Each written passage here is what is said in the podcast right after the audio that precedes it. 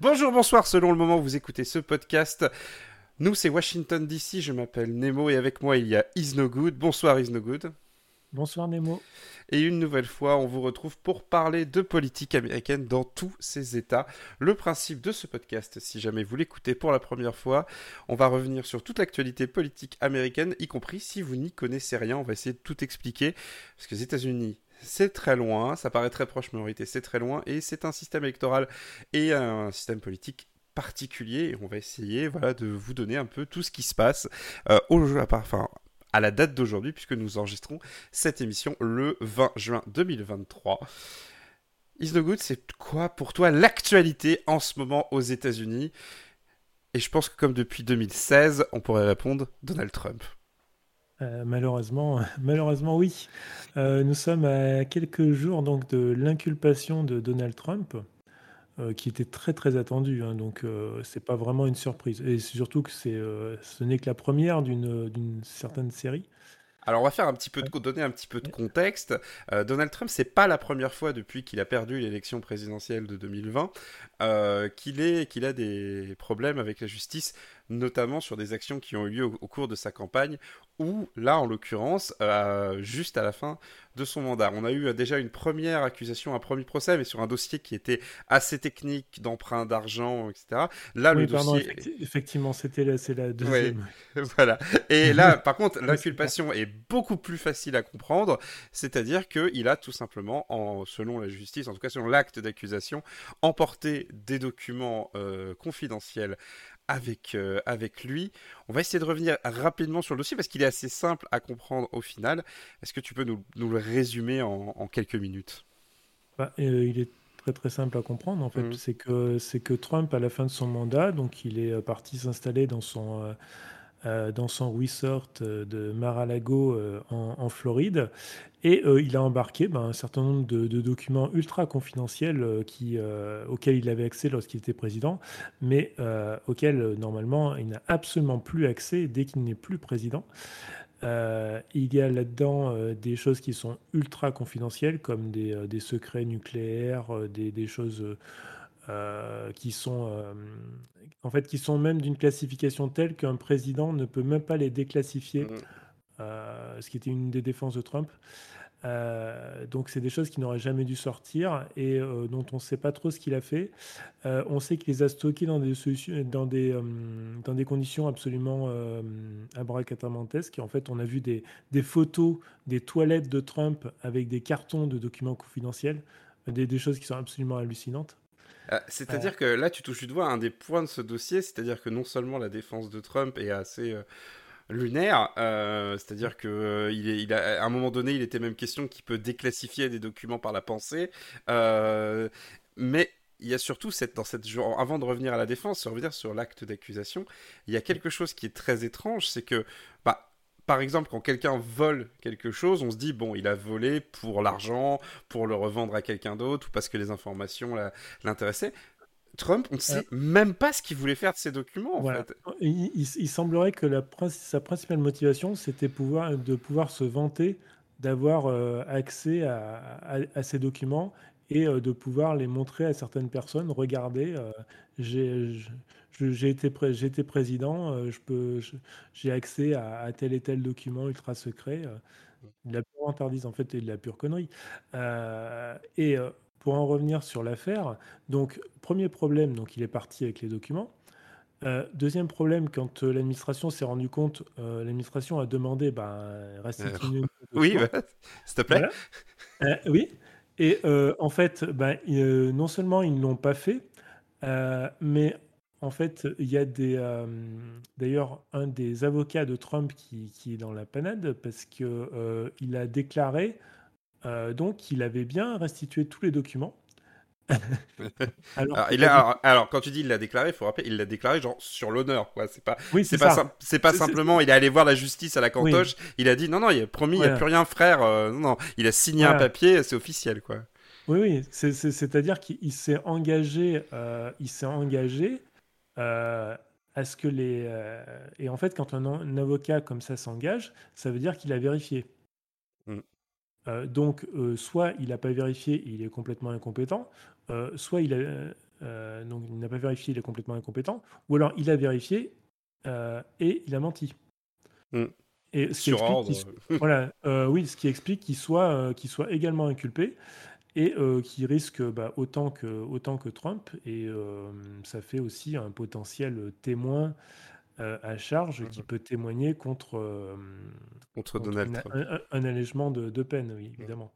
Euh, alors vous en avez peut-être entendu parler euh, de cette affaire parce que là, euh, je ne sais pas si vous suivez l'actualité américaine ou pas, mais si jamais vous suivez l'actualité, on avait déjà parlé de cette affaire au moment où le FBI avait perquisitionné, lorsque tu as appelé Mar-a-Lago, en fait c'est la, résidence de, Donald Trump en, Floride, et c'était justement pour aller chercher ces documents que le FBI avait bah, tout simplement procédé à une perquisition des lieux.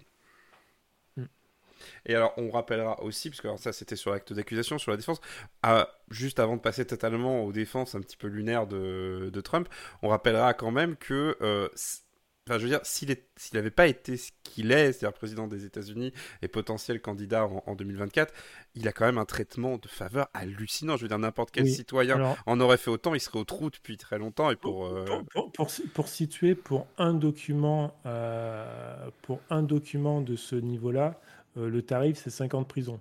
Mm. Euh, c'est-à-dire que n'importe qui aurait euh, ce genre de document, le FBI serait, aurait débarqué chez lui et il aurait été en, prison provisoire sans possibilité de libération jusqu'au procès. Donc là, c'est, on lui a même pas retiré son passeport. Enfin, Trump a toujours son passeport. Après, il peut pas, il peut pas partir comme ça. Enfin, il, a toujours, il, a, toujours le service de protection. Donc oui, voilà, c'est ça. voilà.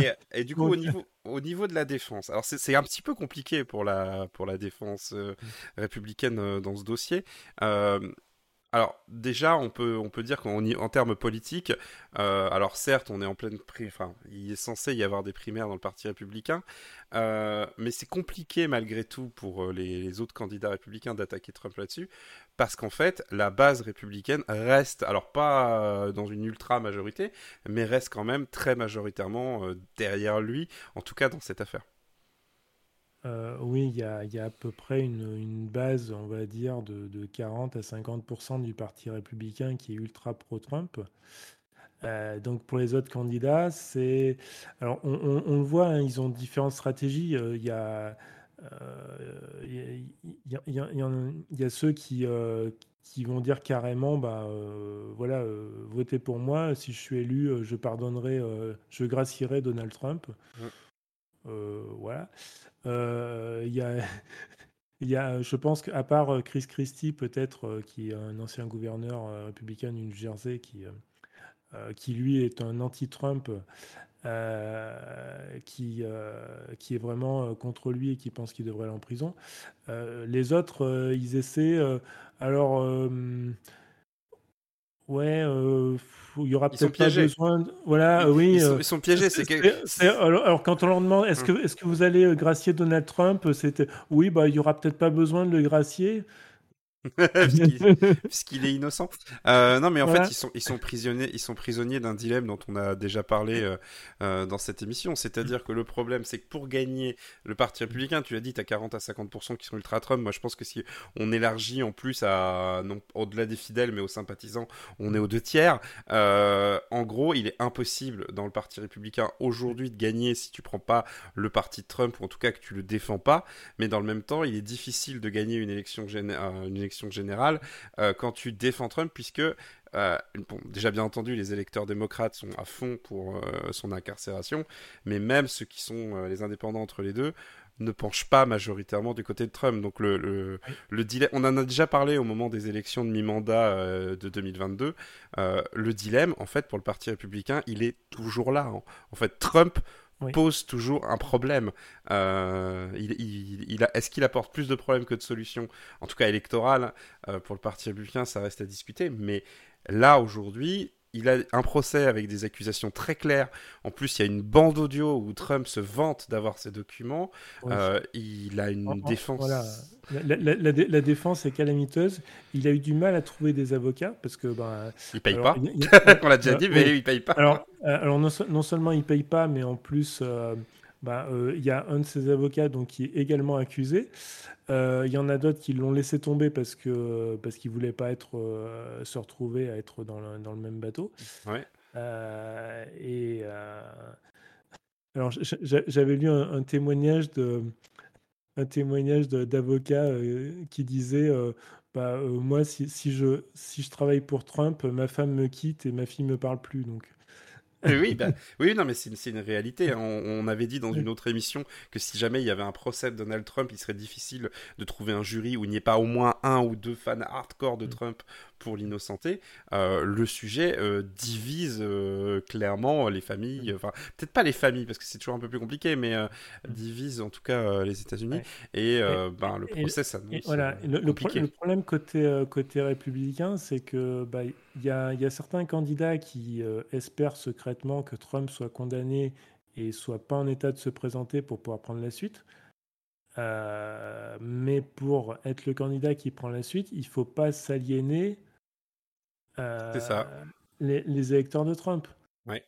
Euh, c'est ça qui est compliqué en fait. C'est un dilemme insurmontable quoi pour les oui. C'est-à-dire que si se si se liguaient tous contre contre Trump, euh, il pourrait peut-être le il, pourrait il pourrait peut-être le descendre et encore ça reste à voir parce que il a, sa popularité dans les au sein du Parti républicain est très haute.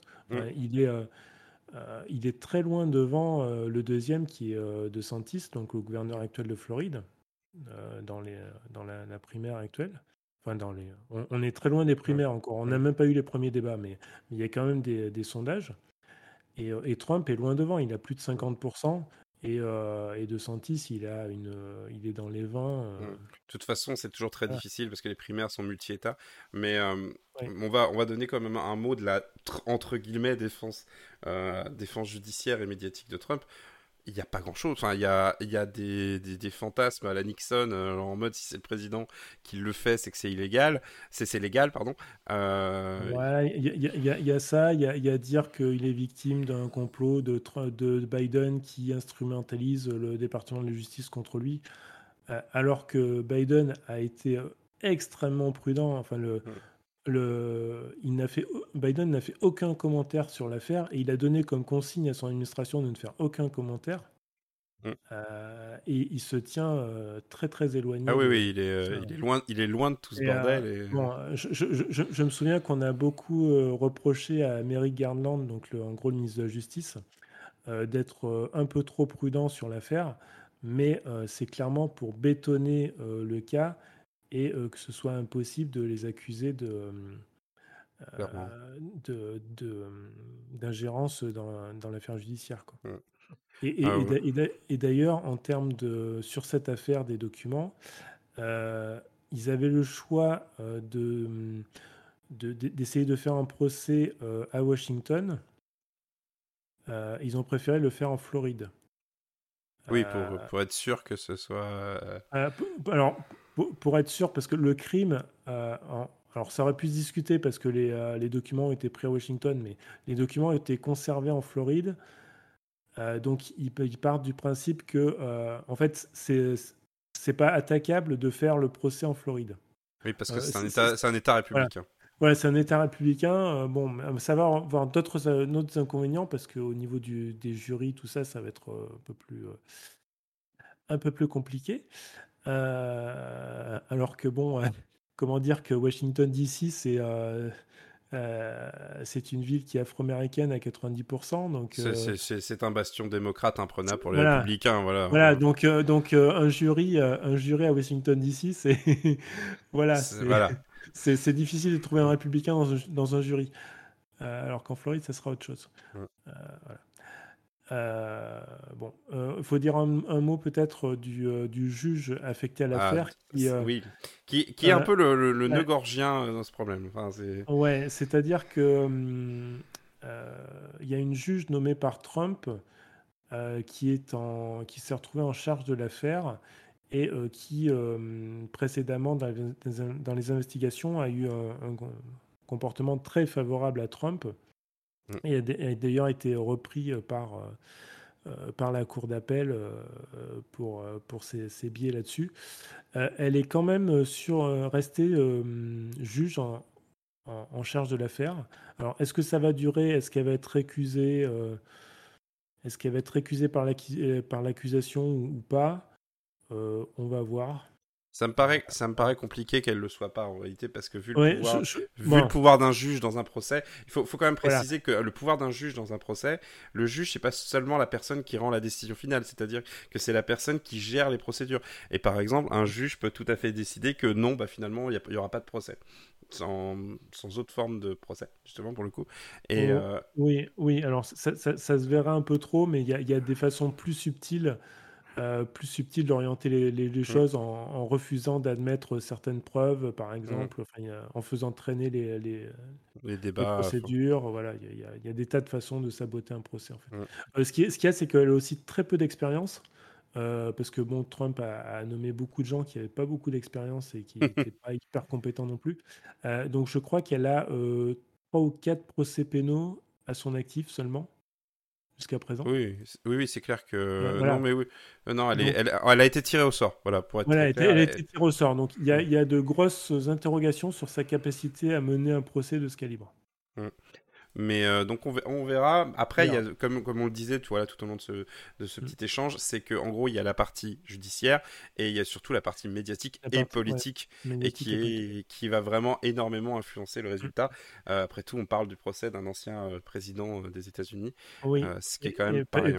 Voilà, parce que dans, dans, la primaire républicaine, une des premières questions qui, qui est posée maintenant aux candidats, c'est si Trump est condamné, est-ce que vous allez le gracier?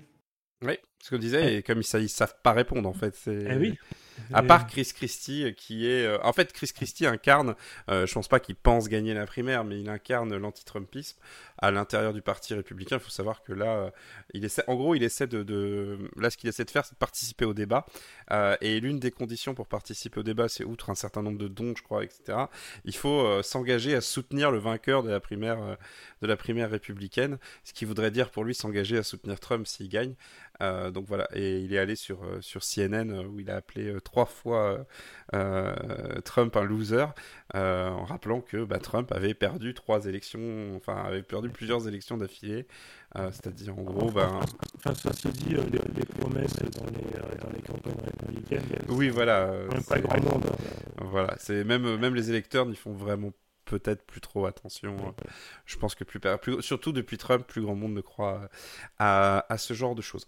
On va continuer avec le, parti euh, républicain. On va faire républicain-démocrate. Hein. Euh, alors, on va pas parler du Sénat pour une fois dans cette émission. Je pense qu'il n'y a pas eu grande actualité au Sénat. Euh, en tout cas, pas rien, d'extrêmement marquant.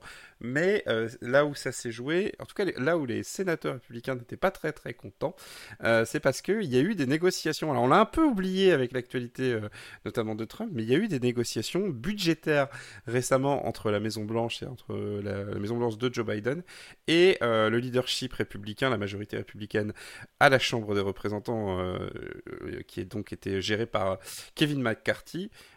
et au final, Kevin McCarthy et les républicains avaient menacé de, une nouvelle fois, mettre la banqueroute, en gros, hein, de, de, mettre les États-Unis en, défaut de paiement, je crois qu'on dirait en français, si Biden ne cédait pas sur certaines de leurs revendications.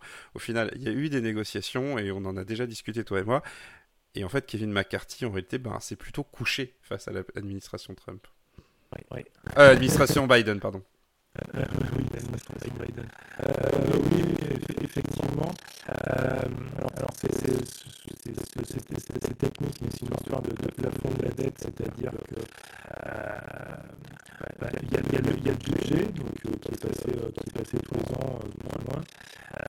et puis, donc, il y a dans, tous les autres pays, quand on vote un budget, bah, euh, automatiquement, euh, ben, on vote les, euh, les, ressources qui vont avec. Donc mmh. si on si on pas assez, ce qui est généralement le cas, donc quand on est en déficit, bah, ça veut dire qu'on autorise l'État à emprunter suffisamment de milliards pour payer le, le, déficit. Mmh. Et, et, ce, qui, fait que la, de l'État grandit petit à petit. Et, aux États-Unis, ils ont un truc complètement stupide qui s'appelle le plafond de la dette, c'est-à-dire que par exemple, elle va être à 30 000 milliards de dollars. Et, il faut que le Congrès vote une loi pour autoriser à emprunter plus. Mmh. la dette passe au-dessus de ce niveau. Bon, ce qui est inutile, hein. ce qui est totalement inutile. Hein. Ce, qui est, totalement inutile et en fait a été, euh, a été mis en place dans les années 90 par les républicains euh, comme, euh, comme, comme, monnaie d'échange négociations budgétaires. Voilà. et, et il, se, il, se, trouve que donc là, le plafond de la dette allait être atteint. Mmh. et donc il y a eu étant donné que la, la Chambre est, est, républicaine et que le Sénat est démocrate, euh, ben, euh, forcément, il y avait, euh, il faut que, il faut que le, la montée du plafond soit, soit votée par les deux. côté démocrate, il n'y avait pas de problème, mais côté républicain, donc ils ont dit on ne veut pas sans avoir des concessions. donc poussé notamment par l'extrême droite de, du parti, c'est-à-dire le, Freedom Caucus. ouais, enfin le, voilà le, hmm, la, droite de la, droite du parti républicain. c'est la, droite, la droite du parti républicain. On va, disons-le clairement, les néo-fachos, allez hop, c'est balancé. Voilà, c'est ça. Voilà. Euh, donc, euh, donc euh, qui ont poussé, qui ont poussé McCarthy sur une ligne dure. et ce qui fait que, comme d'habitude dans les négociations, ben, on, s'approche de la deadline et puis là, on commence à, discuter. Il se trouve que pour une fois, donc le Sénat n'a pas, euh, pas joué de rôle dans. Généralement, c'est plus compliqué de passer, de passer une loi au Sénat. Donc les négociations, ils se font, elles se font plutôt au Sénat, histoire d'avoir 60 sénateurs sur 100. Euh, et puis, euh, bah, la Chambre, euh, elle vote ce qu'a ce bien voulu faire le Sénat. là, les, Mitch McConnell, donc le leader républicain au Sénat, a laissé les, mains libres à, McCarthy, donc le leader républicain à la Chambre. sachant que je, pense que McConnell savait que c'était perdant comme le, le, chantage sur ce sujet, c'était forcément perdant. Donc il, a laissé, euh, il, a, il laissé négocier et en fait McCarthy s'est fait rouler dessus euh, parce que McCarthy n'a pas du tout l'habitude de négocier et Biden a beaucoup d'expérience. Et surtout, en fait, l'administration a aussi un truc, c'est que, étant donné que ce sont, euh, c'est l'extrême droite républicaine qui a en première mise en avant, nous on veut des concessions, sinon on bloque. Tout ce qu'avait répondu l'administration, c'est bah écoutez, si vous bloquez, c'est en défaut de paiement et c'est une catastrophe. En plus, c'est un scénario que connaissent bien les Américains, les Américaines maintenant. Donc, en gros, dès le départ, ils se sont mis en, en position de faiblesse. Alors, c'est peut-être pour ça que, que hum, donc les leaders, le, leader républicain au Sénat a laissé faire les représentants en mode, ben, de toute façon, ce sera pas pour moi. Enfin, je veux dire, ce sera pas, on, on viendra pas me chercher des noises. Mais je pense que j'ai lu un, article là-dessus que même, même eux s'attendaient pas à un tel désastre. C'est-à-dire qu'en fait, clairement, les républicains au Sénat ont voté un accord qui savent très bien où ils sont perdants. Euh, ils, sont, ils sont largement perdants. Je veux dire, l'administration a négocié pour qu'en gros, il n'y ait pas de renégociation de cette dette jusqu'en 2024, je veux dire jusqu'aux élections. Euh, ils ont cédé sur rien d'important pour les. Ouais, je crois, je crois, même début 2025. Enfin, en, tout cas, pas avant la réélection de Biden. Voilà. Donc, ça, ça c'était le, le, principal, le principal point que voulait obtenir mm. Biden c'est qu'il n'y ait pas de nouveau chantage possible mm. sur le plafond de la dette avant, avant sa réélection. Et il l'a obtenu. Enfin, il, a obtenu. Mm, et, le, et le truc, c'est qu'en réalité, après, derrière, il y a eu cet accord qui est, qui est sorti. Et euh, évidemment, chaque parti a joué son, rôle, hein, même médiatiquement. Les républicains ont dit qu'ils ont fait, qu'ils ont fait, enfin, qu'ils ont fait céder Biden. Les démocrates ont dit que les républicains s'étaient couchés. Et au final, il y a là, il y a là euh, les deux, les, les, représentants les plus à gauche n'ont pas voté l'accord, les représentants les plus à droite n'ont pas voté l'accord. Mais au final, bah, ça faisait quand même une majorité. Et le Sénat s'est aligné parce que. Euh, parce que voilà, est-ce que, est-ce que c'était fait, c'était fait, c'était fait. Donc, euh, par contre, ce qui m'étonne beaucoup, c'est que malgré cette déroute, euh, McCarthy, qui avait déjà fait une concession pour devenir président de la Chambre des représentants, c'est-à-dire qu'il avait accepté qu'on puisse remettre en cause son mandat avec une seule demande d'un seul représentant ou d'une seule représentante, il est toujours en poste, malgré tout. Ouais, il, est, il est, toujours en poste parce que, euh, alors, il y, a des trucs qu'on ne sait pas trop parce que. Euh, on ne nous dit pas tout, attention, tu, voilà. tu, dérives. Euh, euh, en, fait, en fait, ce qui s'est passé dans la, dans la négociation, c'est que pour, pour discuter d'une loi, il y, a un premier, il y a une première étape qui est en fait une étape de procédure où on vote les règles du débat. Normalement, c'est c'est un, truc de, un truc bête de procédure. La majorité vote pour, l'opposition vote contre, et puis, et puis ça passe, et puis, et puis après, on passe à la loi.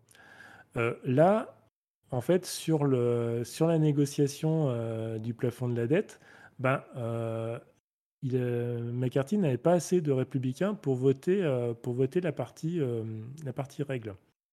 Et donc, les, démocrates sont venus à sa, à sa rescousse.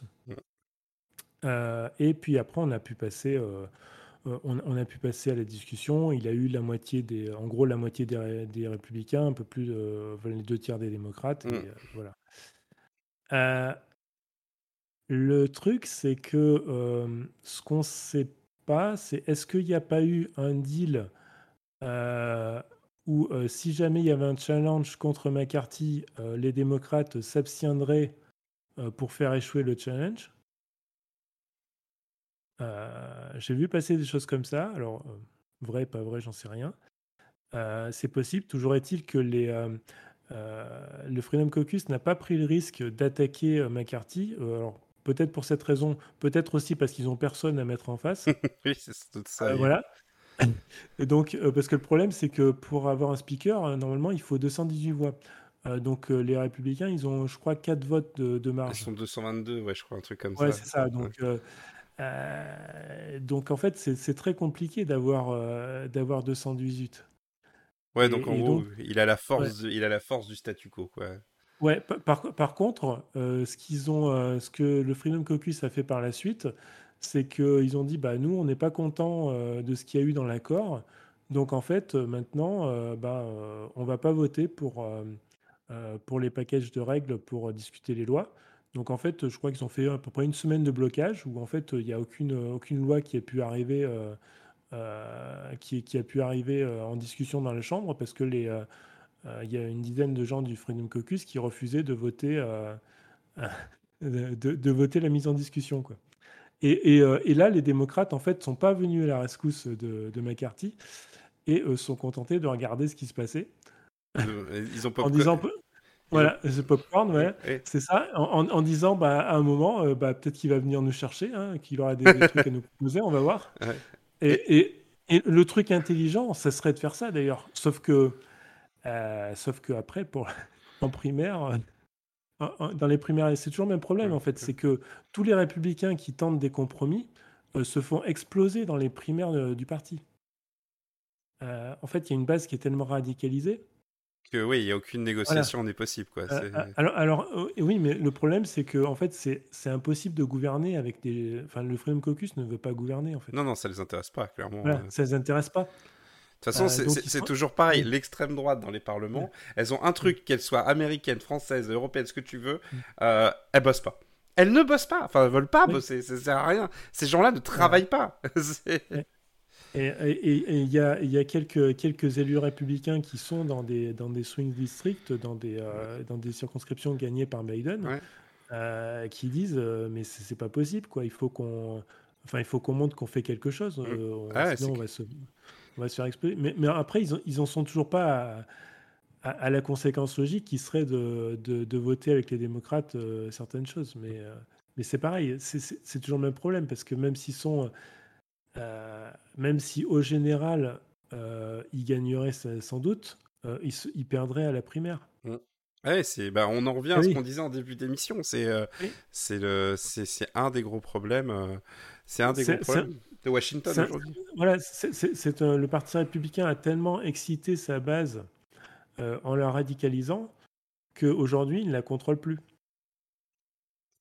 C'est incroyable. Enfin, c'est ouais. pas incroyable, mais voilà. C'est un petit peu là où on est. On va, on va passer côté démocrate, parce que là, je pense qu'on a bien résumé un peu le, le, dilemme. Euh, et le fait est que, du coup, il se passe pas grand-chose non plus à la Chambre des représentants. Euh, à côté démocrate, il y a quand même un petit peu d'actualité. D'abord, une bonne nouvelle, inattendue. Alors, on a souvent parlé de la Cour suprême dans cette émission et dire à quel point sa surmajorité républicaine, c'est-à-dire que si, si juges nommés par des présidents républicains contre trois nommés par des présidents démocrates, euh, était vraiment un vrai danger. Donc on se rappelle qu'il y a quand même eu euh, euh, le fait que sur l'avortement, voilà, il y a plus d'un, il y a plus comment dire, ils sont, il y a plus d'interdiction d'interdire l'avortement au niveau fédéral. Mais il y a eu quand même alors un, vote surprise. Alors toi qui est, qui est très nerdy sur les sur les, décisions de la Cour suprême, qu'est-ce qui s'est passé pour que la Cour suprême à majorité, enfin sur majorité républicaine, trouve deux juges pour euh, rejeter une carte électorale en Alabama?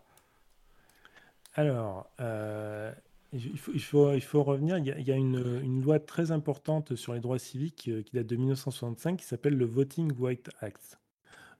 C'était pour mettre fin aux discriminations, notamment dans le sud des États-Unis, où en gros les Noirs étaient empêchés de voter et empêchés d'être représentés au Congrès.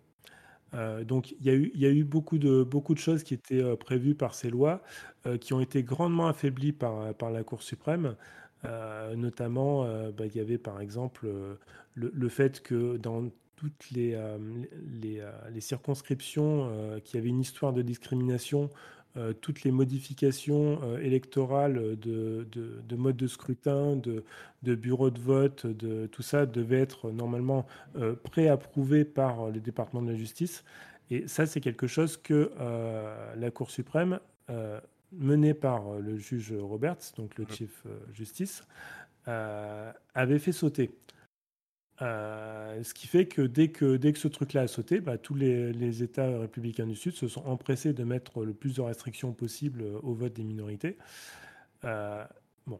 Ceci dit, il restait encore, euh, il reste quand même encore un certain nombre de, sections de cette loi qui sont toujours en vigueur et qui visent notamment à la représentation des minorités. Mmh voilà. Donc, ce qui fait qu'il y a ce qu'on appelle des majority minority districts euh, c'est-à-dire que quand, euh, pour permettre aux minorités d'être représentées, en gros, quand on peut, euh, quand on peut, dans des conditions raisonnables, créer une circonscription où, en gros, les non-blancs sont majoritaires, il faut le faire. ce qui fait, ce qui permet, parce que sinon, en fait, vous diluez le vote afro-américain euh, vous mettez 10% euh, de noirs dans chaque, euh, dans chaque circonscription et ils n'ont jamais un élu. Quoi. Vous créez, en fait, c'est juste que vous prenez des gens et vous les diluez dans des minorités de circonscriptions.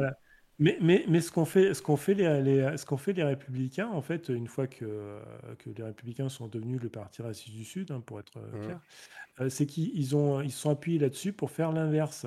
C'est-à-dire que mettre tous les noirs dans la même circonscription, mmh.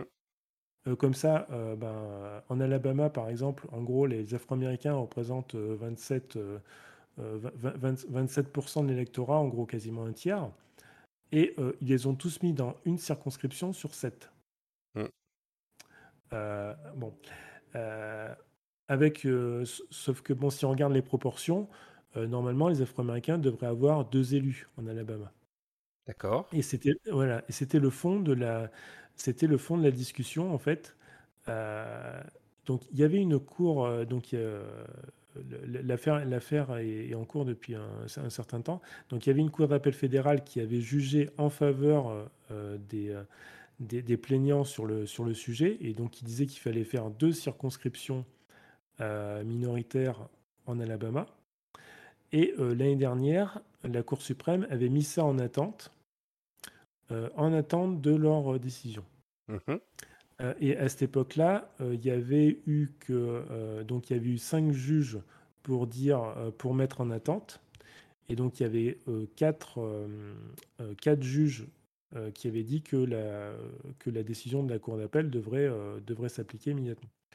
Et à l'époque, donc, ben, il y avait donc les trois juges nommés par les démocrates, plus Roberts mm. dans la, dans la minorité. Et euh, celui qui a fait basculer euh, celui, celui, qui a fait basculer la décision pour repasser à 5-4 euh, côté côté républicain. Côté, ouais, côté démocrate, on va dire. Mmh. c'est Brett Kavanaugh qui, est, qui a rejoint en fait Roberts l'opinion majoritaire de Roberts pour dire qu'il fallait donc appliquer la décision, accepter la, décision de la cour de la cour d'appel et qu'elle devait s'appliquer. Mmh. bon, la, conséquence directe quand même, c'est que l'élection de, de, 2022 s'est faite avec les anciennes cartes et que euh, les démocrates ont perdu un siège. Mm. Ce qui, ce qui euh, comme il y a une majorité serrée. Euh. Voilà, un, siège également en Louisiane, où il y a, le même, il y a à peu près la même chose. Après, dans les, dans les autres, il y a d'autres États où c'est un peu plus discutable, mais en Alabama et Louisiane. Grosso modo, le sort de l'élection, le sort de la Chambre des représentants aurait pu légèrement varier si cette décision avait été appliquée en 2022 et non pas en 2023. Et maintenant, il faut que j'explique pourquoi c'est surprenant, parce que en fait, Roberts qui a annoncé le, euh, la décision, euh, cette décision, euh, c'est lui qui est l'adversaire, un des adversaires les plus acharnés du Voting Rights Act depuis même depuis avant qu'il rentre à la Cour suprême.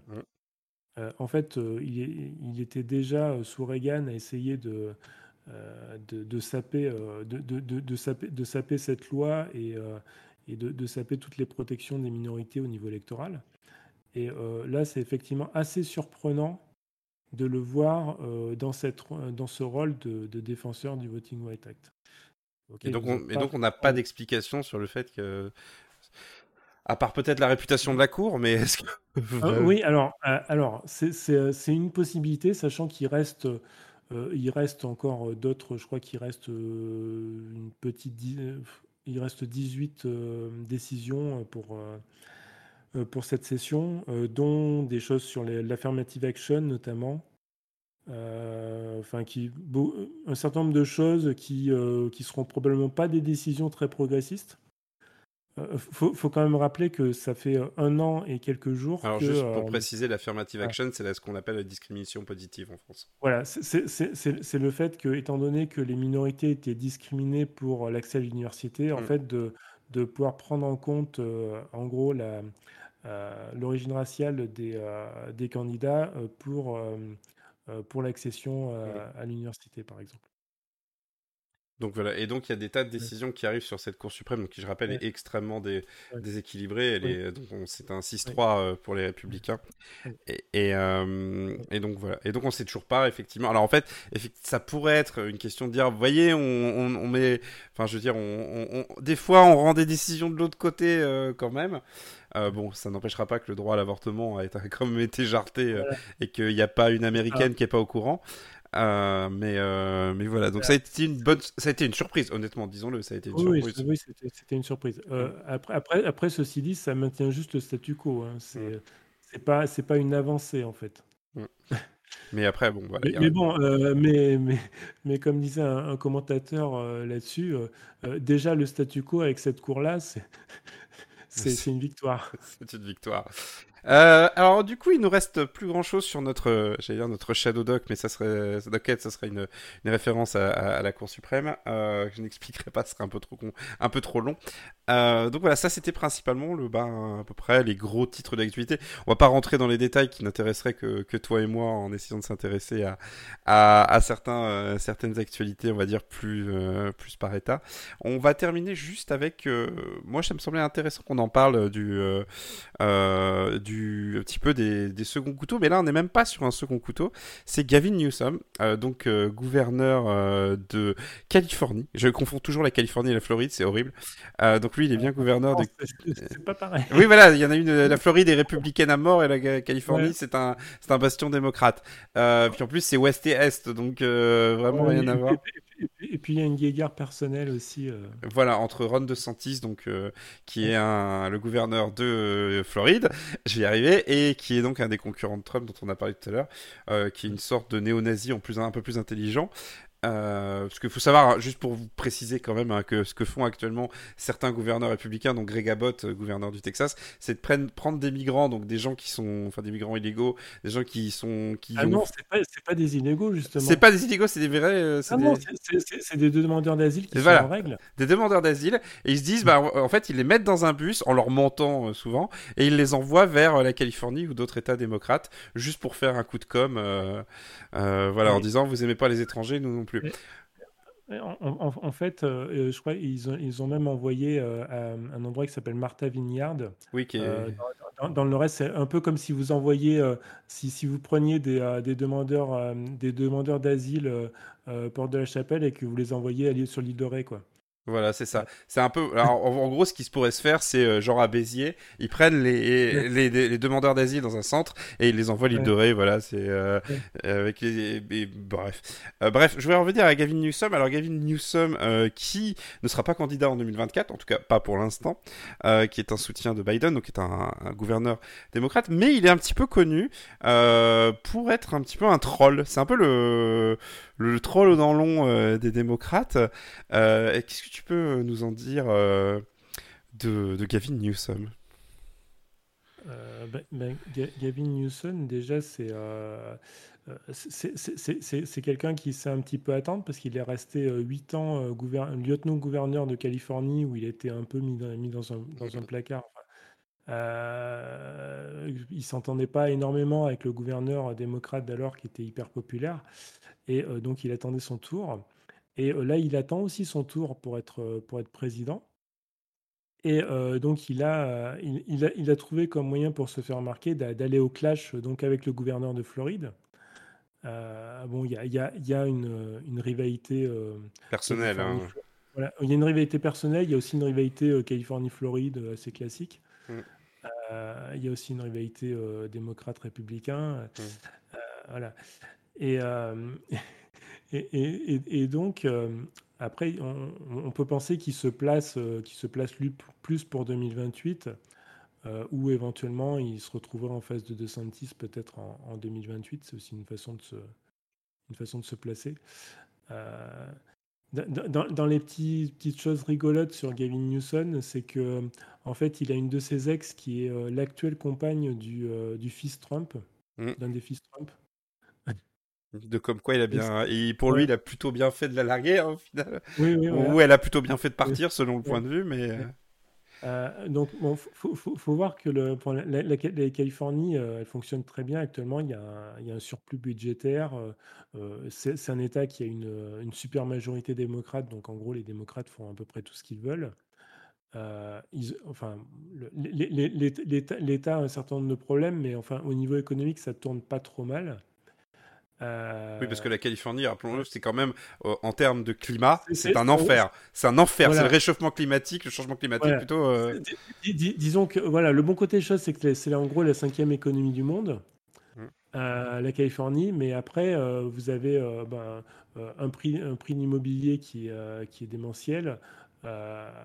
Des, des, problèmes de sécheresse, de feux de forêt, etc. mais, mais bon, on, il y a un gouverneur qui a de, de, grandes ambitions. Alors, euh, il, est, il, est, intelligent, donc il ne va pas se mettre euh, contre Biden. Hein. Il, le soutient à fond, mais bon, au cas où. Euh, voilà, au, cas, où il y a On ne sait jamais, on sait jamais. On n'insulte pas l'avenir.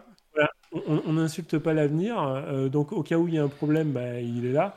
Et puis bon, pour 2028, sinon il, se place, mm. clairement. Alors, je pense qu'on a lu le même article, toi et moi, puisqu'on parle, qu'on parle de gouverneur euh, démocrate. Si jamais il ne devait, pas y devait pas y avoir Biden, euh, il y a aussi le nom de Gretchen Whitner, j'espère que je prononce bien. Oui, c'est ça. Gouverneur de, gouverneur du Michigan. Euh, de, toute façon, il y, a deux viviers hein, pour les. enfin, après, il y a des gens comme Trump, c'est toujours bon. Mais le vivier normal pour les pour les présidentiables, c'est les sénateurs. On dit que chaque sénateur qui se regarde dans un miroir voit un président. Quand, ils arrivent à se regarder dans un miroir. Ouais. Et, les gouverneurs. Euh, ça a été euh, plus souvent dans l'histoire, c'est assez souvent les gouverneurs, parce que donc ils ont une, euh, ils ont une expérience de, direction d'un exécutif. souvent, s'ils sont dans un swing state aussi, ça peut, ça peut jouer beaucoup.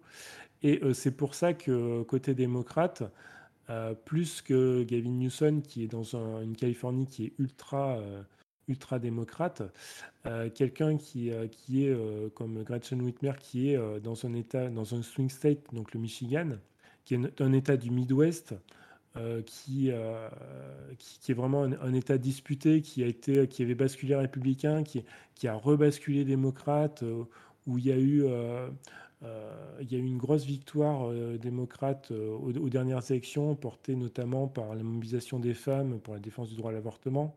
Euh, Gretchen Whitmer, elle a aussi été victime d'un complot d'extrême droite qui voulait l'enlever Ouais. Ah oui, c'est pour de vrai, hein, pour le coup. ah oui, non, non, non, mais c'est euh, oui, voilà. Mm, c'est un truc de fou. Hein, c'est euh, à dire qu'aujourd'hui encore, cette femme fait l'objet de haine, parce qu'on peut parler de haine hein, de la part des milieux républicains. Il faut savoir que oui, elle a échappé à une tentative d'enlèvement où elle aurait été tuée et euh, peut-être violée. Enfin, tu vois tout ce, tout ce qu'il faut. Et aujourd'hui encore, la plupart des, enfin, une bonne partie de l'électorat républicain continue de la voir comme une ennemie et n'ont aucune empathie pour ce qui lui est arrivé. Mm. Enfin, ce qui lui est pas arrivé, mais ce qui aurait pu lui arriver, quoi. Oui, il y avait eu des déclarations de Trump qui, euh, qui euh, dans, ce sens. Euh, hmm. Et, oui, donc effectivement, c'est c'est une des candidates, une, une des, des, candidates possibles si. Hmm. si bah, Trump, ah si, si Biden. Bah, après, après, voilà, il y, y, y, a toujours, il y a toujours Kamala Harris quand même qui est vice-présidente. Qui... Mais, mais, bon, pour, pour, pour, être, pour être honnête, il n'y a pas grand monde qui, qui, imagine réellement que ce soit elle qui succède à, à, à Biden.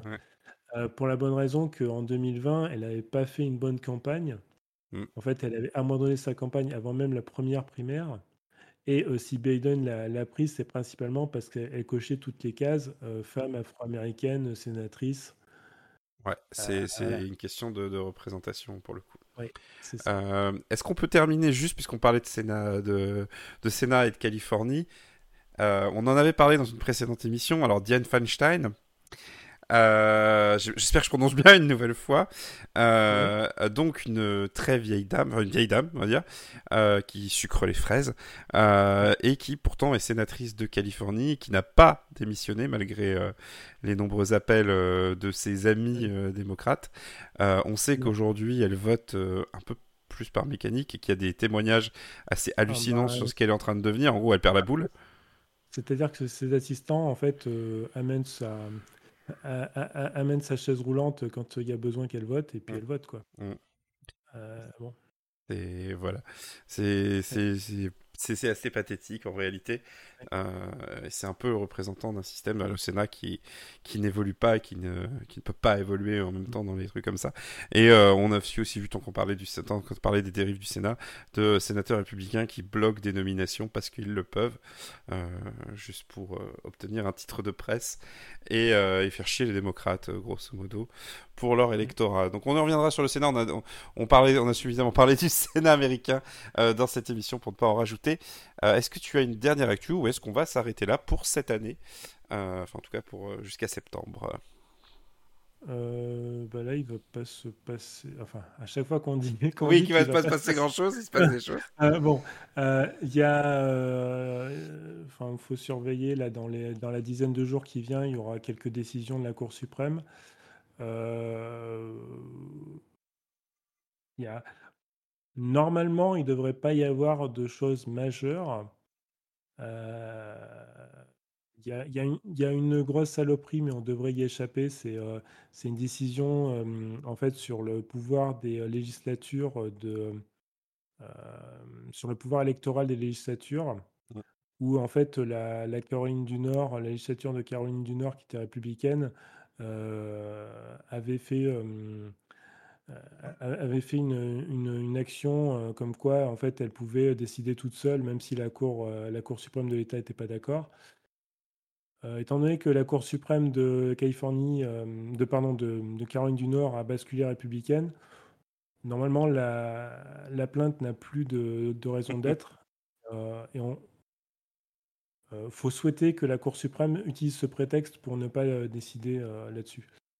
Euh, sinon, ça, voilà, sinon, ça voudrait dire qu'en fait, euh, si on suit le, raisonnement, euh, c'est-à-dire qu'un congrès d'État pourrait décider de, toutes les, de tout ce qui est en matière électorale sans que le gouverneur n'ait le droit de mettre de veto et en bypassant la Cour suprême de l'État. Allez, c'est la fête. c'est la fête. C'est une, une, une, théorie, une théorie judiciaire complètement stupide qui s'appelle indépendante législature théorie, je crois, et qui dit qu'en gros, bah, c'est le, c'est les représentants du peuple qui décident et que. La justice, hein. Voilà, hein.